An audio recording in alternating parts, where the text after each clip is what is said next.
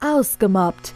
Der Podcast für Aussteiger, Wiederaufsteher, Neinsager und alle, die es noch werden wollen. Der Podcast von Marcel Engel und Martin Zoback.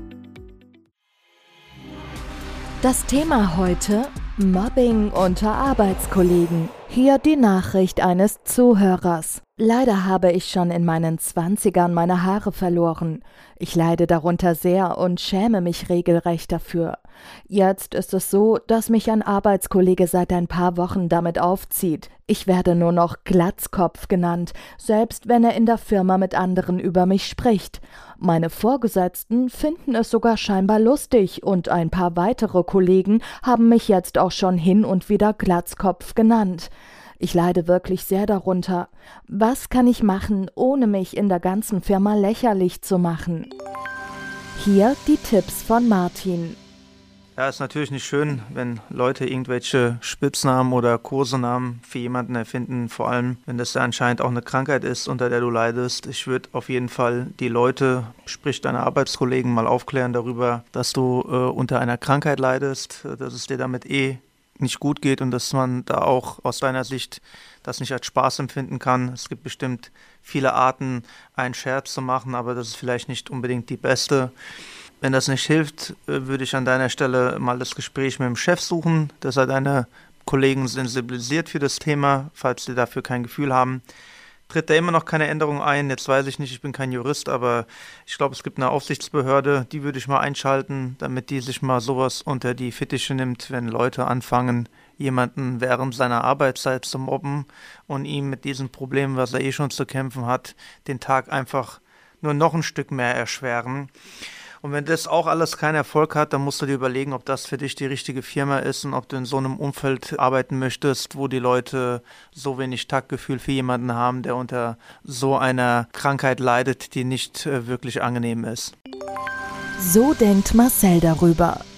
Ja, also wenn wir unser Äußeres verändern, kann sein durch eine Krankheit, kann sein durch einen Unfall. Das gibt es ja bei dem einen oder anderen, der das vielleicht schon erlebt hat oder auch im Bekanntenkreis gesehen hat. Das ist immer schrecklich. Warum? Unser Selbstwertgefühl, ja, also das, so wie wir uns gerne sehen würden, verändert sich in eine Richtung, wie wir es nicht gerne haben. Und jetzt gerade, wenn man die Haare verliert, ob das beim Mann oder bei einer Frau passiert, beim Mann würde man jetzt ja noch sagen, hormonbedingt, trifft das halt viel häufiger auch die Männer, wobei ich mal gehört habe, auch bei Frauen ist das sehr häufig ein Problem und die leiden oftmals noch viel, viel mehr darunter.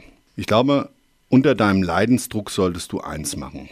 Du solltest die Menschen, die dich da gerade auf der Arbeit zum Beispiel diesbezüglich beleidigen, du solltest es denen mal mitteilen. Du solltest denen sagen, wie sehr dich das verletzt. Und ich würde ihnen das Beispiel geben, wie Sie sich denn fühlen würden, wenn zum Beispiel durch einen Unfall Sie sich äußerlich verändern, ungewollt und würde auf der Basis versuchen, von diesen Menschen Verständnis einzufordern.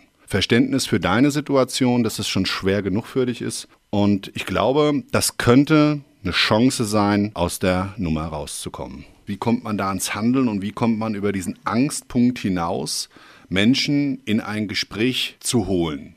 Das ist ja wichtig. Ich glaube, das Wichtigste, was wir haben, ist die Möglichkeit, miteinander zu kommunizieren. Und das meiste, wo wir Sachen klären können, ist nun mal durch Sprache und indem wir Dinge erklären, unseren Standpunkt erklären und dem anderen zuhören, was er einen Standpunkt dazu hat. Und wenn jemand einen rund macht oder einen ja, auf Äußerlichkeiten reduziert, dann ist das ja nicht nur ein Zeichen seiner eigenen Schwäche und einer Charakterschwäche vor allen Dingen, sondern es ist zusätzlich ein Zeichen, dass es vielleicht in der Vergangenheit auch Ansätze gab, auf deren Basis er sich diese Position glaubt herausnehmen zu dürfen. Ja, ich meine, über jemanden zu richten ist normalerweise mal von gar keinem dem anderen gegenüber eine Sache, die man akzeptieren sollte.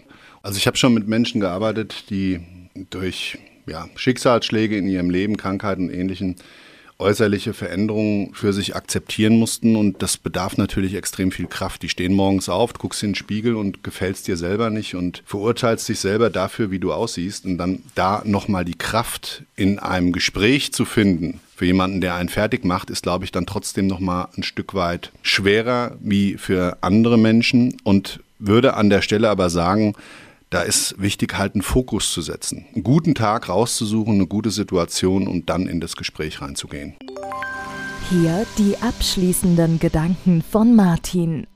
Ich denke, du wirst immer in deinem Leben Menschen haben und treffen, die sich aus irgendwelchen Gründen herausnehmen, jemanden rund zu machen. Meistens ist es wegen dem Erscheinungsbild oder das Gesicht passt jemandem nicht oder auch die Art und Weise, wie sich derjenige verhält, passt einem nicht. Nun sage ich auch immer, man muss ja nicht jemanden mögen, aber man sollte lernen, respektvoll untereinander, auch miteinander umzugehen. Und ich denke, das Allerwichtigste an der Geschichte ist einfach, wenn du was ändern möchtest, dann musst du selbst die Veränderung sein und dann musst du selbst was an dir verändern in dem Moment. Du musst deinen Mut zusammennehmen und sagen, hey, ich lasse es nicht mehr mit mir machen. Ich fange an, Dinge zu ändern. Und alles, was keinen Start hat, das entwickelt sich auch nicht. Also irgendwo muss es einen Start geben, damit auch das eine Entwicklung nehmen kann. Ob das innerliche Stärke ist, Selbstbewusstsein, den Mut zusammennehmen, Dinge zu tun, vor denen man immer Angst hatte. Es ist völlig egal, was für Beispiele wir jetzt noch hier heranziehen. Alles im Leben braucht einen Start. Wo es keinen Start gibt, gibt es keine Entwicklung. Wo es keine Entwicklung gibt, gibt es auch keine Veränderung. Habt ihr auch ein Problem mit Mobbing? Braucht ihr Hilfe? Lasst es uns wissen. Alle Kontaktdaten findet ihr in den Show Notes.